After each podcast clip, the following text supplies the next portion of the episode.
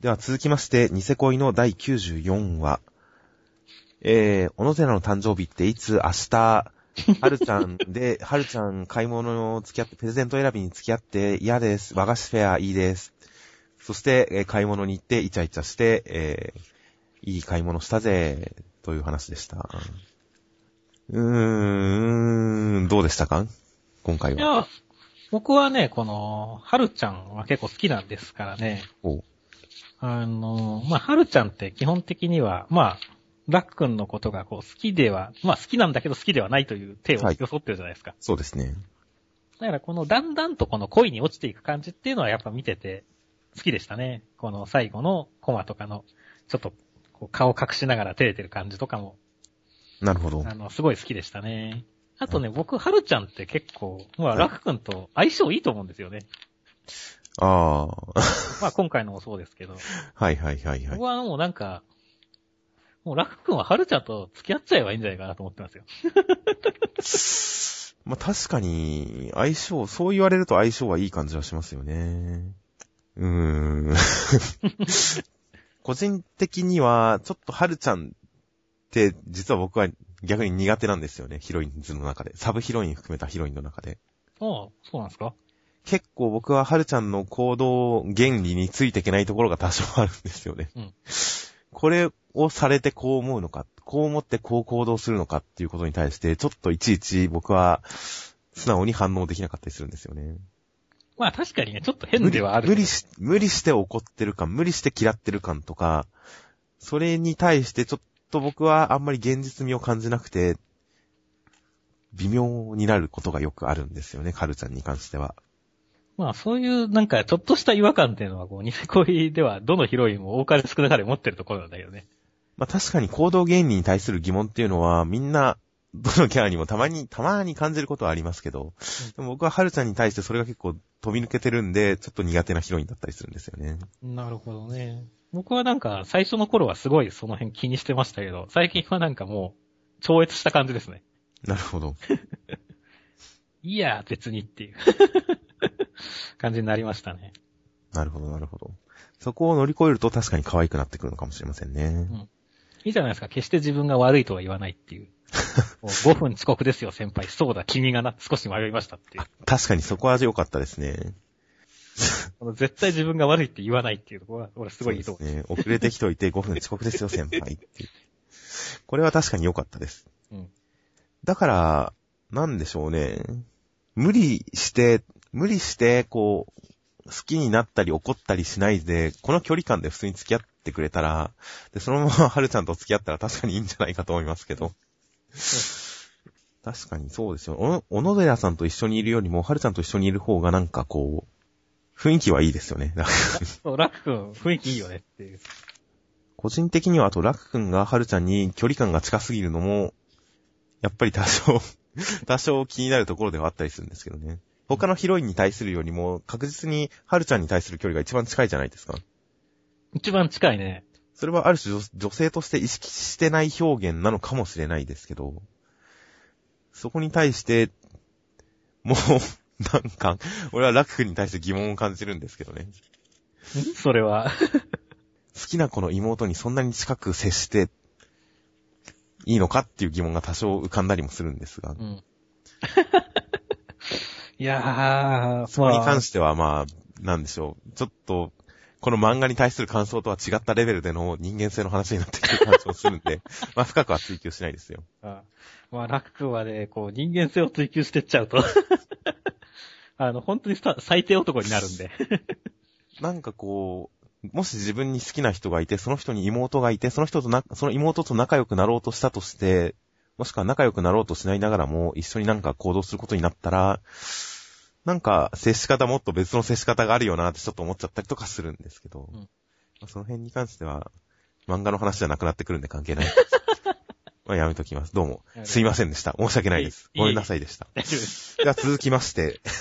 続きまして、はい。続きまして、8の、えー、第8、東京23区の、今回は第、第、サブタイトルがどれでしょう？第5話。内容的には、まあ、レジスタンスと8の触れ合い。まあ、レジスタンスが能力っぽいものをちょっと垣間見せつつ、実際の能力がどんなのかは、まだわからない。後々の引きということで、で、8はちょっと街の光景を見下ろして、えー、お姉ちゃんどうしてるかな？大丈夫かな？って思いつつ、お姉ちゃんのことは、まあ、あの人は生きてるだろうな、ぷくくっと笑いつつ、鉄筋のことが心配になってきて、でもきっと生きてる。おいらが迎えに来るの待ってる。決めた。この、クソみてえな世界一個一個ぶっ潰してでも助けに行くぞ。そんでもって、おいらはなる、海賊王ではなく、小さなヒーローにということで、それにみんな、レジスタンスとみんなが感動して、感動してもう涙している中、アジトが、レジスタンスのアジトが敵にバレた。敵にバレたので、計画は断念中断して、一気にバッカスを討伐、新宿区のボスであるバッカスを討伐に行くという展開になりました。あ展開早くていいっすね。この最後の展開に関しては僕は素直に、お、いいねって思いましたね。うん。やっぱそう来ないとねっていう。そうそう。一気に敵のボスを討伐する。計画が崩れて一気に大勝負になる。そのため、それが急だったんで、死因である主人公も重要な働きが任されるかもしれないみたいな。うん、こういう展開はやっぱ基本ですけど、やっぱいいですよね。うん、最初からの計画通りとかだと、やっぱりちょっと、あん、なんでしょう。ちょっと、のんびりしちゃう感じもありますし。主人公が重要な役割を果たすにはそれなりの理由付けが欲しいですから、やっぱそれに対して不足の事態が発生するっていうのはやっぱ前提としていいですよね。うん、そして読んでいて、やっぱ、まあ、途中で街を見下ろす、そしてハチが決意を固めるという一連の流れが今回のメインではありますが。うん、どうでしたか、この辺。あれですね、もう、ハチは甘いですねっていう。もう暫定、甘いというかですね、もう多分、ここにでも鉄筋はいないんだろうなと思いましたね。いや、まあいないでしょうね。いや、もうあれですよ。半年経って、生娘なわけないじゃないですか、みたいなね。いうことですよ。まあ、そこに関しては僕は言及しないですが。まあ、あえて生娘って言ってるのが、確かに、なんか若い乙女とか、そういうなんか言い方すればいいじゃないですか。うん。それは、生娘、生娘が最近貴重になってるっていう。え。どういう話？え、うん、生娘が貴重なの？ん何が起こってるんだ、この街ではって確かに思いましたけど、思った上で、その、ということはどうなる？だからほらわかるだろうな、みたいなことを言ってて、この このリーダーの匂わせ方って最初誤解しませんでした？うん。鉄筋の生娘が鉄筋が生娘かどうかってことを遠回しになんか嫌な言い方してるのかって、どうしても思っちゃいますよね、これ。うん。そう、思っちゃうから俺もそういう反応だったわけじゃないですか。そうなんですけど。うん、ここはちょっとなんか、まあどうなんでしょうね。そこまでもしかしたら西先生の狙い通りなのかもしれませんけど、ここで鉄筋が生娘じゃないんじゃないかみたいな、そういう生娘かどうかみたいな、そういう問題意識を読者に持たせるっていうのは、ある程度狙い通りなのかもしれませんけど、うん、でもまあ、言わないでいてほしかったですけどね、それは。そうだね。あとまあ、レジスタンス、一応今回、ちゃんとした紹介場面ではありますが、まだ僕の中では彼らはあんまりよくわかんない人たちですね。そうなんだよね。よくわかんない。逆に言うとまあもうすごいすげえ味方味方って書かれてるけど、正直味方がどうかっていうところも、実際のところ、我々的にはまだ曖昧だしねっていう。まあ、そうですね。うん。やっぱりいまいち、どんな人かわかんないですし、ハチとの距離感もいまいちつかめないですし、うん、ちょっと、うん、もっと言ってしまえば、このエレナさん、うん、エレナさんも、まだよくわかんないんですよね。うん ハチとの関係性とか、あとエレナさんの特徴ですよね。まあ、どういう人かっていう特徴が、いまいちよくわかんなかったりするので。うん。うん。レジスタンスの人たちに関しては、次の作戦開始、一連の作戦行動の中で、ちゃんと魅力が描かれたらいいなぁと期待してます。そうそう。まあ、まだね、その、確かにいろいろ、その、盛り上がりきれない要素っていうのはいくらでもあるわけだけども、はい、まだ5回だしねっていう。そのうちだんだん良くなってくれんだろうなと思いながら見てますね。そうですね。まあ5回、6回ぐらいで本当は一つ大きめの中盤の山場があって、なんか大きめの戦闘があったら本当はいいんでしょうけど、8に関しては、第4話から別の漫画になってますから。うん、別の漫画になってるからね。第2章だからね、完全に。だからまあそっから第1話と考えると、やっぱ第8話とかが大きい戦闘になるかもしれませんね。うん、5話っていうのは。果たしてそのペースでいいのかっていう心配はありますが。まあでも、はい、興味深く見ていきますね。そうですね。この後のほんと戦闘ですよ。ある意味、この後の戦闘が8っていうこの漫画が、特にこの8、東京23区っていうこの漫画がどういう漫画かっていうことを、はっきりと示す場面になるはずですから。うん。次の戦闘がどうなるのかっていうのは大注目です。大注目ですね。そして、8がお姉ちゃんをこんなに心配しないのはいいのかっていう問題が一つ大きく残りましたが。だってここ絶対、ぷくく、まあ、あの人は生きてるだろうな、超生命力あるし、でも、ドクンって言って不安になる。うん、絶対お姉ちゃんを心配してると思うじゃないですか。うん。ところが違うんですよ。もうこの時点でお姉ちゃんのこと忘れてるんですよ、ハチは。うん。かわいそうなお姉ちゃん。ここはちょっとハチの人間性を一瞬疑ってしまいました。まあ、で、まあ、クラスメイトとかね、いろいろいたはずなんだけどね、ってもっとみんなを心配しろよっていう。うんな、なんかこう、その心配が解決するの早すぎだよっていうのがありましたけどね。あと、最後この8の決意のシーンが果たして泣くようなことなのかっていうのが。いやー、うん、正直、うん、まあ、これね、なんだろう。別に。決意すること自体はいいですよ、別に。そうそう。あと、乙女さんが泣くっていうのはわかるんですよ。はい、はい。そういうキャラなんだっていう。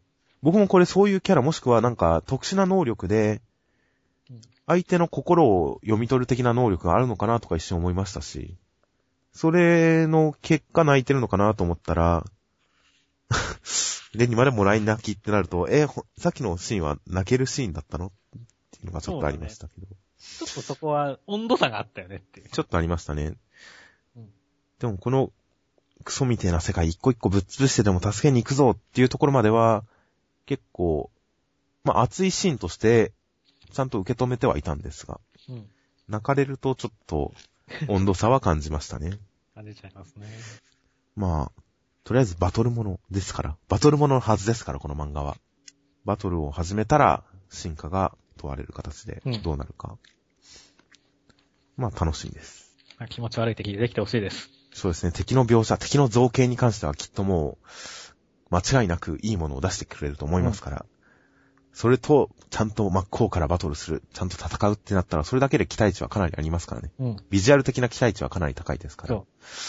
それがバトルものとしての面白さに結びついて表現されたらきっといいものになりますから。うん。その敵との戦い、楽しみです。うん、楽しみです。はい。では続きまして、銀玉の第、えー、465話。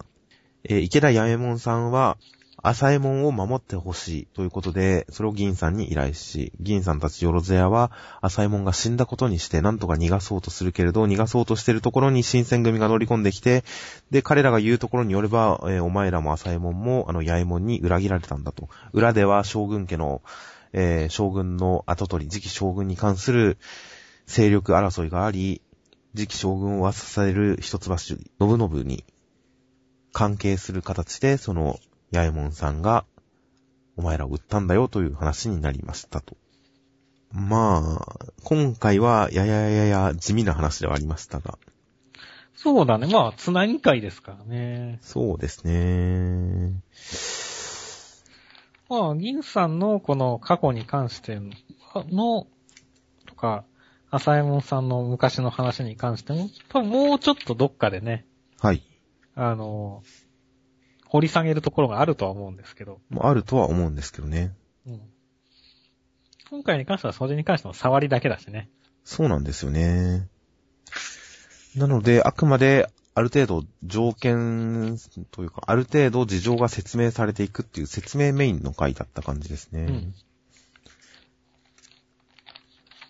で、まあ、池田八右衛門さんが1話で一気に今度は敵かみたいになりましたが、うん。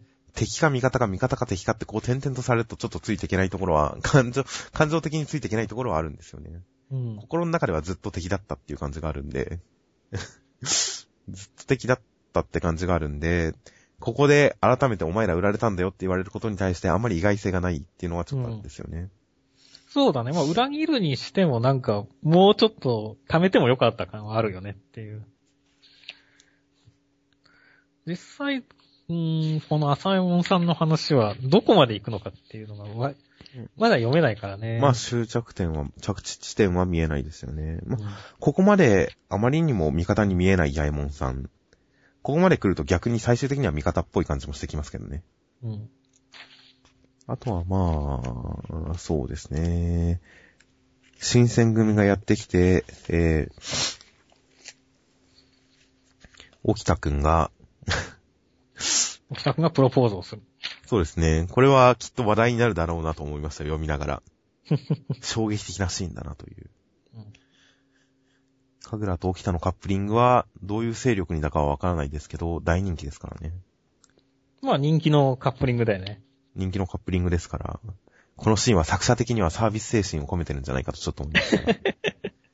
空知先生が、こう、一種サービスとしてくれてやったんじゃないかと。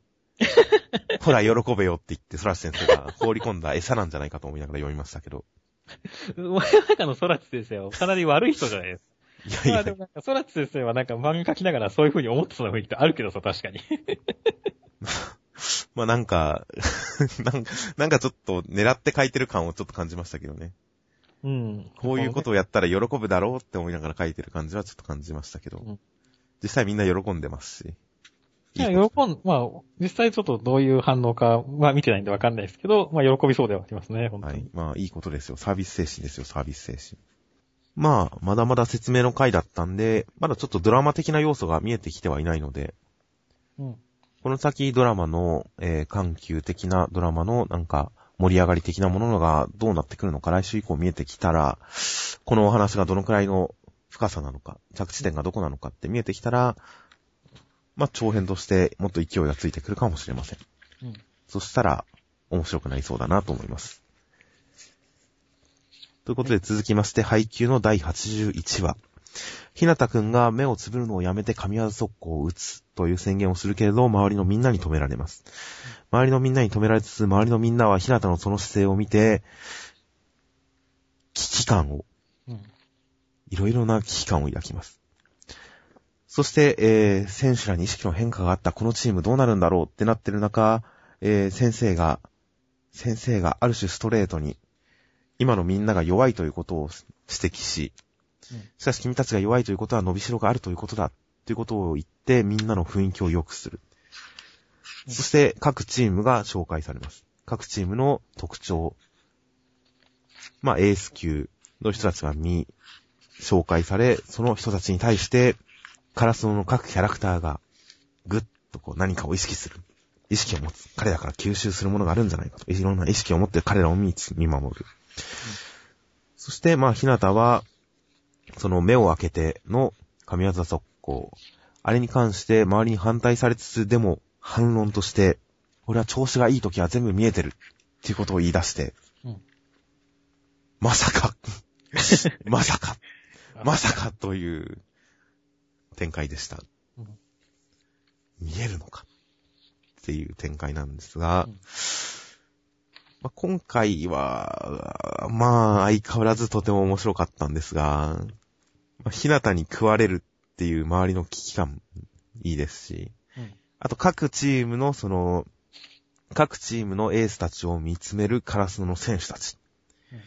うん、産川高校のエースを見守るあずまね先輩。そして、えー、コンビネーションのチーム、新前高校を見守る、えー、大地さんと、えー、龍さん、田中先輩。うん、そして大エース要する袋谷。うん、全国5本の指に入るエース、牛若級のチームを、まあ、後ろを通り過ぎつつ、なぜか強調されるツッキー。うん、これはどういうシーンなのかなとはちょっと思いました。まあでもツッキーはこの中では背が高くて一番ブロッカーとしてはね、このチームの中では一番ブロッカーとしてよく書かれることが多いので。はいはいはい。エースを止めるブロッカーとしてっていうことだと思いますね。なるほど。いや、でもまさかね、この、牛若同様、全国本指に入るエースがこんなところにいるとは思わなかったねっていう。いや、まさか牛若級がいるとは思わなかったですね。全国クラス。まあまあ、でも牛若さんが、まあ全日本的なところで、ね、はい、全国でも1、2、1、2争う、あれとしたら、まあ彼はね、あれじゃないですか、海南の牧に対する宮城良太的なポジションですよ、きっと。所詮語語詞ですから。うーん。うーん。そんな、そんなことでもしかしたら本当に強いのかもしれないけど、いや、もう超強いんだと思いますよ、本当まあ、どうなるかですよね。本当に牛若級だったら現状で倒せるわけがないですから、そうそうそう。本当に勉強して終わるって感じになるかもしれませんけど。まあ、もしここで食いついていけるレベルの強さだったとしても、それはそれで面白い、燃える展開では確かにありますけど、どうなんですかね。だから結構、この、袋田二学園はちょっと注目してますね。やっぱり。まあ、今回のチームの中で唯一鳥系ですからね。うん。今回一応森、川、谷と、うん。そんな感じで高校名、なんか大自然な感じがしますが、うんそんな中大自然かつ鳥であるフクロウダニには、やっぱりちょっと格上感を名前からも感じておりますが、うんそしてまあ各区高校見えた中で、ひなたくんのこの最後に垣間見せる変、垣間見せる片鱗、うん。見えますという。正常と練習試合やった時の最後の一点。及川さんの顔が見えました。目が見えました。この、この、まあ、ひなたくんの能力。今まで、この能力に関しては、あんまりはっきりは、言及はされてきてはいませんでしたが、まあ、目つぶって打ってたわけですが、超動体視力があることが示唆され、もしそれが本当に見えるなら、として、その最後のページ、もしもできたらあのコンビは、小さな巨人をも超える空中戦の覇者となるこのコマっていう。まあ、このここはいいよね。この一連の流れから来る、この、もはや大ボスにしか見えないひなたくんという。ああ、これ影山くんもね、なんだろう、本当にカラス止まってるみたいにさ、本当ですよね。あの、脇に立ってるのはすごい生意気そうでいいよねって。このコマもまた今回ゾッとしましたからね。まあ、動体視力キャラってやっぱ熱いですよね。まあ、僕の中では、ペナントレース、山田太一の奇跡の山田太一ですけど、松田一には。超動体視力キャラというと。個人的にはね、この、でもまだ調子がいい時はって言ってる段階だからね。はい。どこを上げていくかってとこだよね。まあ、必殺技、条件付き必殺技みたいな感じになるのかもしれませんけどね。ゾーンみたいな。うんこの状態から使えるっていう。でもね、うん、今回のそのバレエのあれだと、やっぱり自分、ゾーンに入ったら使えるでは、多分影山くんはトスを上げてくれないじゃないですか。まあ、今回の練習試合中上げるかって言ったら、やっぱりこの状況で上げるのは、やっぱり何かきっかけがいるとは思いますけど、うん。もし可能だって分かったら、やっぱ攻めの一手として、賭けの一つとして、うん選択肢は生まれると思いますけどね。うん。うまくいくかどうかわかんないけど、ここは賭けだっていうシーンが出てくるかもしれませんから。いやもう、もしうまくいったら確実に決まる必殺技ってなったらやっぱりかっこいいじゃないですか。うん。成功するかどうかわからないけど、成功したら必ず決まる必殺技ってなったらそれはやっぱり熱いですよ。うん。まあでも、本当が完成するかしないかってところは、本当この合宿では、まだ見えてこないところだし、楽しみではありますね。いやでも確実に完成しますからね。ここまで行ったからには。いや、でも一回やはやるだろうけど、完成するのかな？いや、いつかは完成します。いつかというのがいつになるかっていうだけの話なんで。うん。練習試合で完成しなかったとしても、ちゃんとまあ本番、本番では完成するでしょうし、もう今からそれを想像してワクワクしてしょうがないですね。そして、えー、今回、敵チームとこっちチームが並べられる形で、カラスノと敵チームが並べられる形で意識してるっていうのがわかるコマがありますが、やっぱりここでもはぶられてる菅原先輩と 山口はちょっとうん。かわいそうですね。まあ、野安さんもね、はぶられてますんで。そういえば。本来だったらね、ここで、大エース相手には野安さんでもいいと、いいとこなんですけど。確かにそうですね。これで意外と全然関係なかったら笑うけどね。ああ、この小回りですか？そうそうそう。ういや、でもここまでやったら絶対何かしらそこであるよねっていう。なんかあるとは思いますけどね。うんただまあ、はぶられてるメンツが必ずしも今後もはぶられるかって言ったらそこはわかんないですけど。うん。うん、まあ、とりあえず山口が入らなくて何よりですよ。山口嫌いやね。山口がパワーアップフラグ立てなくて何よりですよ、ほんと。全、根に持つね。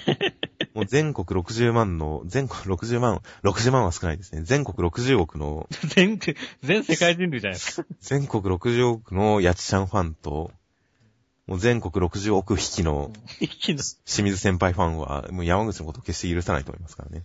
あの、一匹見たら30匹いると思えで有名な、あの、清水先輩ファンは、かな、必ず山口のことを許さないと思うから、みんなきっとこいつがジャンプフローターサーブを決して成功しないようにって呪ってますから。こいつの背中にはもう全人類の遠差の声がまとわりついてますからね。すげえな、それ走、こう、あの、体を重くしてるんだ。カラスノが優勝するまで決してジャンプフローターサーブが成功しませんようにって、みんなが祈ってますから。恐ろしいなぁ。執念無芸なぁ。これ前回の表紙の話を聞いてない人には何のことだかさっぱりと思いますが。さっぱりわかんないけど。山口は、山口許すまじということなんで。許すまじということで。では続きまして、なんと、続きまして、ついに来てしまいましたよ。来てしまいましたね。これを語る、語るしかないんですか？これを語らなければならないんですか？いや、語りなさい。密漁会館、シベロハンは動かないエピソード6。まあ、あらすじを言いますと、うん、まあ、だから気に入ったというわけですね。だから気に入った。だから行こう。うん、そして、これはタコ料理だ。終わり。いやー、今回のはね、なんだろう。まあ、1回目と2回目で、全然こう印象が変わる話でしたね。それは何の1回目と2回目ですか？いや、もう、1回読んでも十分面白かったんですけど、こう、はい、2回目読んだら印象がすごい変わるというか、1回目はやっぱりなんだろう、すごいスタンド攻撃。はい。っていう、やっぱイメージがあって、バトル的なイメージがあるので、はいはい。結構緊迫感を持って見るわけですよ。ああ、はい、はい、はい。だけど、まあ途中で実はこれがスタンド攻撃ではなく、はい。ただのアワビだったっていう流れになった時に、これがこう、ちょっとギャグっぽくなるわけですよ。そして2回目見るともうすげえ面白いギャグ漫画だっていう風に言われなかったって なるんですよ。まあ、岸辺露伴は動かないは基本的にスタンド以外の超常現象をメインで扱うというか、スタンドかもしれないっていう表現がなされることはありますけど、基本的にスタンド以外の、えー、超常現象、怪奇現象を岸辺露伴が体験するっていう話ですから、スタンド能力ではないっていうのは僕は結構最初から違うんだろうなと思いながら読んでましたけど。でもまあ、普通に面白いというか、普通にギャグ漫画ですよね、最初から。いやー、でもね、ちゃんとホラーエース的には決まってるんですよね。いや、かっこいいですよ。いや、ギャグ漫画っていうのは、主に前半ですごい笑ったから言ってますけど、うん、後半、アワビがしがみついて、罠だった。これが罠だった。全部すごい回帰性があって、やっぱりそこに悪意が潜んでるっていうのもいいですよね。これが本当にただのアワビが自然現象で、その自然現象に捕まってピンチになった、助かったっていう話。それこそ、えー、ネットでこれに関する感想で、ブラックジャックのあの、車庫貝ですっけ、うん、でっかい貝に腕を挟まれて逃げられないっていう話。うん、あれの話みたいだって例えてる人もいましたけど、今回の話はそれプラス、やっぱりこの子には罠これで人を殺そうと思ってる奴らの悪意があるっていうのがそのぐらいに見え隠れするんで、やっぱりちょっとゾッとする話になるんですよね。うん。奇妙な話になっていいんですよ、やっぱり。いやー、でもね、やっぱりこの最後にね、こう、アワビまみれになって、はい、過去の即死まみれになっているロハンのドヤ顔っていう。これは多分狙ってちょっと、なんでしょうね。なんか美術的のというかなんというか、なんでしょうね。狙っ、狙っていい家にしようと書いてるとは思いますよ、確実に。これ、これ笑うしかないでしょっていう。これは面白かったですね。すげえドヤ顔じゃないですか。ドヤ顔、これはドヤ顔じゃないです。まあ、ポーズ決まってます。店顔ですよ、店顔。店顔ですか？ポーズ決まってるじゃないですか。そうですよ。どうやってないですよ。ちゃんと一流モデルの、一流モデルの表情ですよ、これは。いやー、面白いなーと思って。でも、この岸辺露伴シリーズの中でも結構好きな方の面白さです、ね。面白さ。いや、面白さですよ、ほんと。そしてもう、決め台詞が、また生まれまくりますけど。うん、だから気に入ったは、ほんと笑いましたよ。笑いましたし、別にそれは悪い意味じゃなくて、うわぁ、ロハン先生かっこいいと思いましたしね。やっぱりかっこいいっていう。これは別に昔の、かの有名なだが断るがありますけど、うん、別にだが断るに対応する形でだから気に入ったって、そういうわけでではなくて、ロハン先生が、その、天の弱でひねくれ者で、うん、利己的、利己的でかっこよく、そういうロハン先生のキャラクターがあるからこそ、同じような言い回しでこういうことが出てくるんですよ。うん。いや、全くその通りです。だから気に入った。いいですよね、これ。というか、これちゃんと読んでってて、途中で、ロハン先生が、僕は健全な少年少女のために漫画を描いてる人間だぜ。社会的に少しは有名なんだ。うん、しかも、アワビは違いを海に話して、どうのこうの、漁師たちの日々のご苦労は想像できないとか言ってるのを読んでる最中は、うん、結構、あれ、ロハン先生こんなこと言う人だっけと思ったんですよ。うん、こんな人言う言う人だっけと思ったら、だから気に入ったって言った瞬間に、あー、ロハン先生 やっぱりっていう。やっぱりね。かっこいいですよね、ほんとロハン先生は。決して友達になりたくないですね。まあ、今回はね、本当にはい。いやー、大爆笑でしたね。個人的にはね、こう、最後のそのコマも良かったですけど、このアワビを自分でひっくり返すところがね、俺すごい好きなんですよね。あの、ロープを、こう、服を脱いで逃げ、逃げ出すわけじゃないですか、その背中にくっついたアワビから。はいはいはいはい。そしてこの掴んだって言ってロープをやった後にさ、こう、はい、自分たちで入れたアワビに やられるっていうさ、ああたかもすげえ、はいはい、すげえ高カスな罠のように描かれてるけど、それは完全にお前らが 拾ったもんやからねっていう この自業自得感といいさ、なんかすごい笑えるんですよね、シュールで。まさかみたいな、このまさかみたいな顔がね、いやいやいやって思って、ね、意外とすげえ好きなんですよねいやー、本当ですか。僕は普通にこう、そんな笑わなかったですけどね、別に。そうか。普通に、まもしかしたら読んでる最中僕は笑顔になってたかもしれませんが、うん、うわーって思いながら。もう普通に僕はノリノリで読んで読んでましたよ、ここは。うん。そう、ほんとその後すげえアビくっつかれてるからな。うわー。あでも今回のはだからね、すごい、あの、結構だから構成的にもさっきのその悪意の話もあって、はい。考えられてるし、ちゃんとこう、ヘブンズドアが効くっていうのも、過去の生物、知能が高いんだぜ、とかっていうことでちゃんと説明してるっていう。まあそうですね。ところまあみんな読んでる人はきっと必ず突っ込んだんでしょうからね。うん、過去に聞くのかよ。そうそうそう。そしたら、ちゃんとそこ、最後説明してくれるっていう。まあそうですね。こう言われたらな、もう文句は出ないですよ。うん、誰も文句は言えないですよ、こう言われたら。うん、むしろ奥安に聞いてるんならタコにも聞くなっていう。ことですからね、これは。そうそうそうそう。だから、そういったところでも、すごい良かったなって思うし。ね、あと、ね、はい。終わりもね、あの、ちゃんと、オチがついてますからね。そうそう、オチがついてますから。シベロハンは動かないにしては珍しく、オチがついてます。そう、珍しくね。いや、でもちゃんと落ち着いた方がいいですねって。いや、面白かったですね、ほんと短編として。わかりやすいし、よくできてるし、ほんと、素晴らしいですね。これを機にジョジョラーが増えてくれたらいいですね。うん、ジャンプ読者の中からまた新たに。そうだね。興味を持って、ね。はい。ジョジョ本編を見てもらってっていう。そうですね。うん、ちなみに今回、現在、現在連載中のジョジョリオンに絡むようなネタとして、ロハン先生が海岸、このアワビのところを、うん、えー、見たときに、なるほど、漁師がアワビを一つも売ってくれないわけだ。ここは東方一族の私有地。うん。っていう話が出てくるんですよね。うん。これはでも確かにね。東方一族っってジョジョリオンの設定だからね。ですからね。これはちょっといろいろ想像が膨らみますよ。うん。この最後のページで、相変わらず悪意の込められた顔をしている、奥安と食事をしているジョースケは、どういうことなんだろうとかいろいろ思いますからね。うん。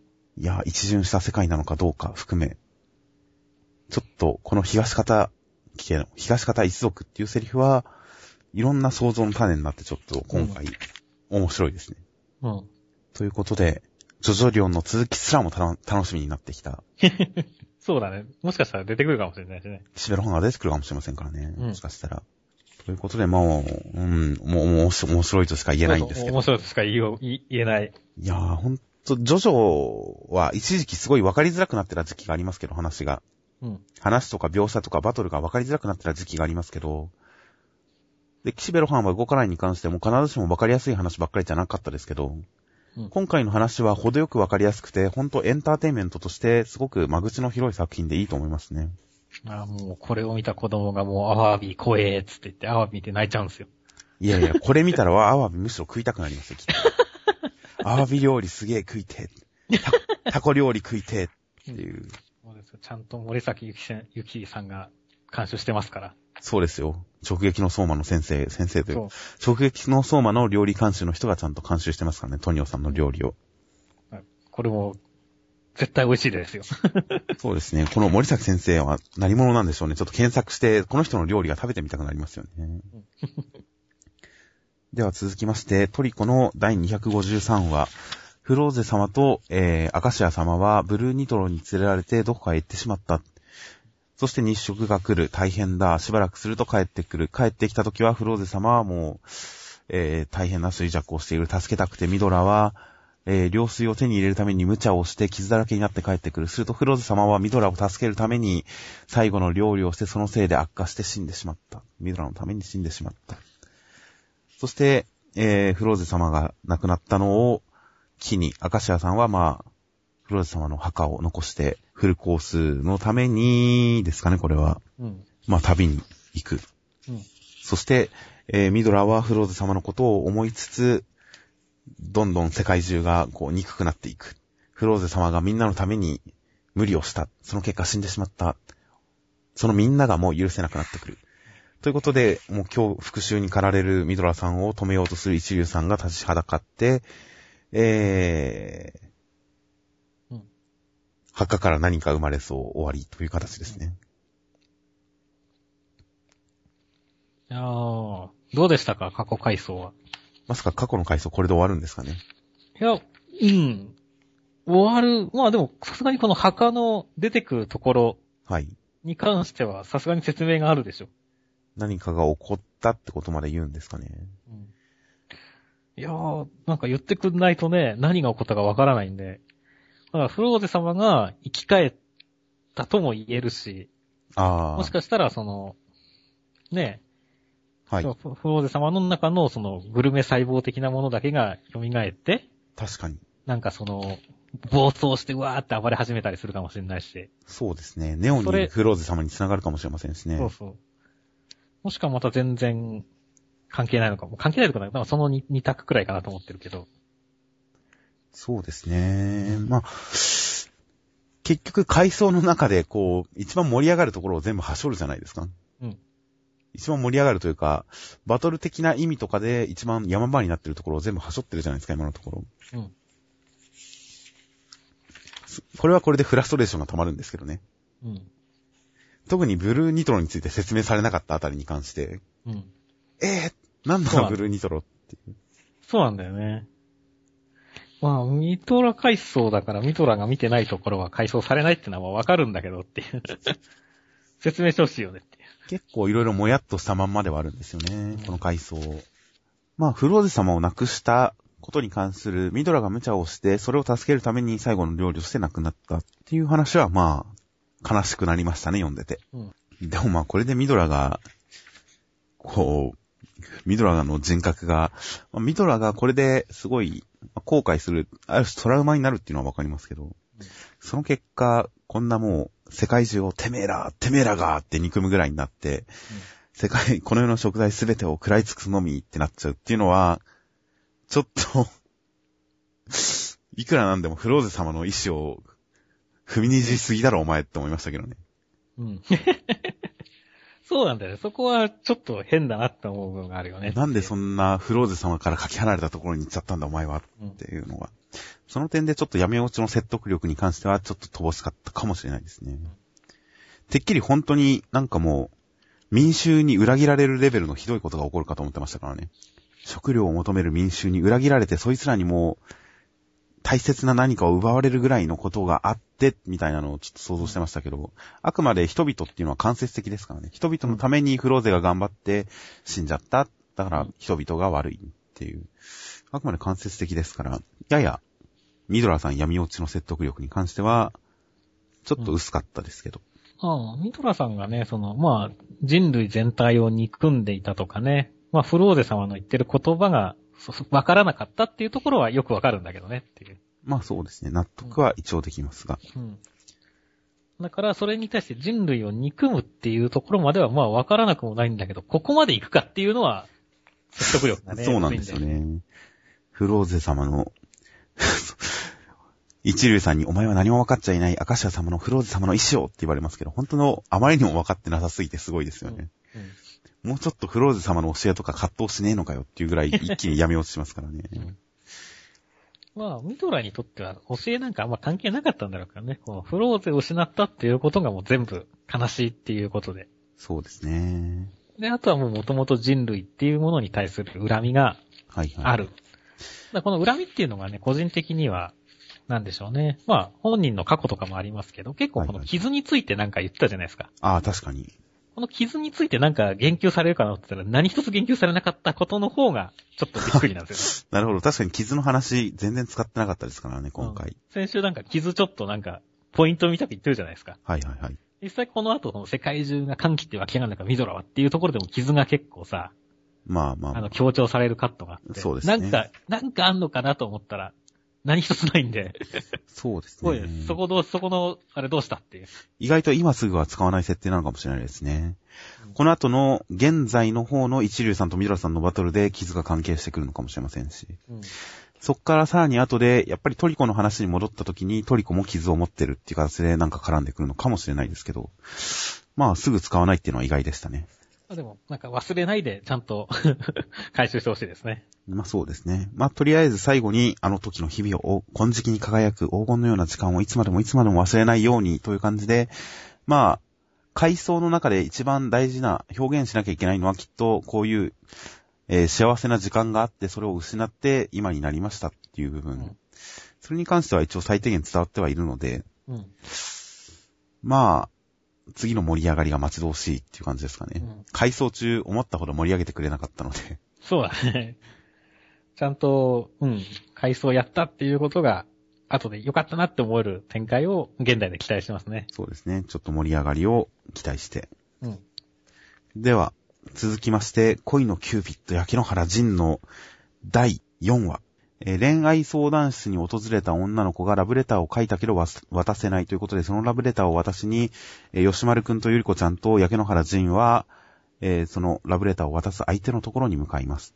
そのラブレターを渡す相手の働いているファミレスに入った3人は、えー、大変な雰囲気を醸し出しつつ、もうちぐはぐな雰囲気で大変レストランを恐怖に陥れつつ、サプライズというものが人間にあるというのをジンに喋ってしまった結果、ジンが何かサプライズを起こした大変だ、何が起こったんだろうというので終わりに続くですね。いや、今回も僕はますます面白かったですよ。前回より今回の方が面白かったですよ。うん、まあ1話、2話以降ずっと言ってますけど、前回よりも好きっていう、今回の話はっていう。いやいや、まあギャグはね、だいぶ決まってましたね。このファミレスのポテト、フライドポテトの話は僕すごい好きですよ。お店に行って、まあお店がすごいこう、恐怖に支配されているっていう状況っていうのがまず説明された上で、この店で一番うまいものっていうのも、納得のいく感じの注文じゃないですか。うまいものをと申されますと、この店の一番人気の品を持ってこいと言ってるんだっていうのもまだ、まだ納得できるレベルじゃないですか。うん、その流れから、このフライドポテトフライになりますが、っていう流れにちょっと飛躍があって、かつ、確かにその通りじゃないですか。そうだね。ほんとファミレスとかに行くと普通に書いてあるじゃないですか。うん、ライトポテト、リピーター率ナンバーワンとか、まずはこれとかいろいろ書いてあったりするじゃないですか、いろんなところで。うん、それはまあ、いろいろ商売的な理由もあるんでしょうけど、単価がどうこうみたいな。うんでも実際いつも書いてあるのを目にしてるから、これを読んだ瞬間に確かにってちょっとあるある感もありますし、うん、あるある感もありますし、場違い感もありますし、納得感もありますし、結構笑いましたよ、僕はこれ。そうね。これはでもいい、良かったね、流れは。そして店長が、これが我々にだ、我々にお出しできる最高の味ですということで。店長ちょっとかっこいいね。まあいいですよね。うん。この反応はかなりいい反応でしたよ。うん、そして、ジンが いい出来だって言って、相手が泣く、泣くという。うん、いや、ジンいいやつですよ、ほんと。いいやつだね。前回に引き続き、ジンの好感度がどんどん上がっていきます。ジンはいいやつだね、ほんとに。基本的に顔は怖いけどいいやつだからね。いや、恋のキューピットですからね。うん、恋のキューピットだからね。いや、いいやつですよ、ほんと。そしてサプライズというのも、一応は期待できる引きでもありましたし、やっぱ焼け野原ジン意外とキャラとしていいなって思えてきましたし、そして、ゆりこちゃんもいいですね。うん何がいいって当然分かってると思いますが。うん。パクパクパクパク。ふわー、美味しい。そうそう。この子はすごいいいよね。あれ、こんな子だったの？っていう。そうそうそう。なんだろう、当初のなんだろう、結構その学校の、クラスの人気な、学校の人気ナンバーワンくらいのノリでさ、の美人っていう話があったはずだね。どこ吹く数だからね。いや、一応美人なんですけど。美人なんだけど、この。やっぱ変人ですよね、どうそう、変人だよねっていう。ここは一気にゆりこちゃんが好きになりましたね。あ、やっぱこの子おかしいっていうのがはっきりと示されてよかったですね。ある種の、その、どの過ぎた優等生みたいなところだったじゃないですか、今までは。すごく純粋でいい人である、いい子であるっていうのが、もうどう超えて、その属性があるから、キャラの個性になってるみたいな感じだったんですけど、今回のこのシーンに関しては、純粋さでもないですし、いい子であるっていうことでもないですし、うんあ、おかしな子だっていう ことですから、やっぱキャラに魅力が増しましたよね、これで。いやー、ゆりこちゃんはいいキャラですよ、本当に。いや、いいキャラですよ。相変わらず正面顔のアップは怖いですしね。そうなんだよね。今回、今回出だしが斜めで、その後も結構斜めの顔が多いんで、うん、普通に読んでたら、この最初に出てくる巨大な正面顔も、普通に読み流せるレベルだとは思うんですけど、うん、でも前回僕ら、ゆりこさんの正面顔に恐れをのいて大爆笑しちゃったじゃないですか。そう、大爆笑しましたからね。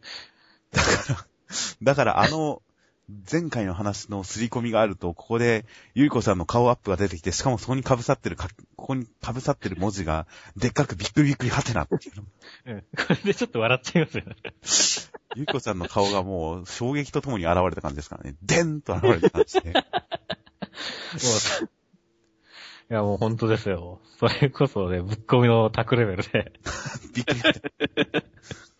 がっつり洗われて感じ感じですからね。やっぱゆいこちゃんの正面側は面白いなと思いましたね。面白いです。まあ、やっぱ、ここで出し惜しんでるのはきっとやっぱりあんまり出しすぎると飽きられるって作者が分かってるんですかね、長谷川先生が。ゆりこちゃんの正面側はここぞという回で使おうと。そう。あれはもう破壊力のあるギャグだから、ここぞという場面でしか使わないようにしようと思って、今回は控えてるのかもしれないですね。控えてるのかもしれないですね。いやだってわざわざさ、おい吉丸ってとこで隠してるからね、ゆりこちゃんの顔。さっさとラブレター渡してもらうとこれ、めっちゃ隠してんじゃん。そんな、隠す必要あんのっていう。確かに。あえて顔の真ん前にセリフの、セリフがあるっていう。これだから、そんな隠せない顔してんのみたいな。なるほど。パー美味しいの顔がやばいってことやばいっていう。いや今回は良かったですね。まあ、唯一不満があるとすれば、吉丸くんのツッコミは、もしかしたらもうちょっと吉丸くんのツッコミが上手くなったらこの漫画読みやすくなるかもしれないと思いましたね。うん。なんか頭の中で考えることが多いですけど、そうだね、うん、もっとストレートに突っ込んでいいと思うんですけどね、普通に。ある種、確かにたまに長文の回りくどいツッコミの中に面白いワードが、面白いフレーズがたまにあるんで、そういう、やっぱ持ち味っていうのを作者が自覚してて、それを自覚してるからこそ長文のツッコミが多かったりするのかもしれないですけど、もっとほんとストレートなツッコミをガンガンしてくれた方が読みやすい気はちょっとするんですよね。なんか間接的なツッコミだったりとか、あと、ツッコミのテンションが低いんですよね、吉丸くんは基本。うん、冷静ツッコミが多くて。そうだね。まあでも、その、そのうちなんかこなれてきてくれると嬉しいですね。そうですね。ツッコミに関してはもうちょっと新しい方法を、えー、取り入れていってくれたらより面白くなるんじゃないかなと、この焼き花のジン。ジンとゆりこさんは僕結構大好きですから。うん。ジンはまあ大好きは言い過ぎましたけど。嫌いじゃないですよ、ジン。嫌いじゃない。今回はかなりいい人感が増してますしね。うん。いい人感が増した上で、やっぱりずれてるってのも、ちゃんと表現されてますから。うん。ジンも嫌いじゃないですし、ゆりこちゃんはもう大好きですし、正面顔のゆりこちゃんが毎回待ち遠しい感じですし。うん、だから、吉丸くんがもうちょっといい感じのツッコミ主人公として成長してくれたら、この三人の掛け合いが僕は、ますますかなり楽しみになる気がしますよ。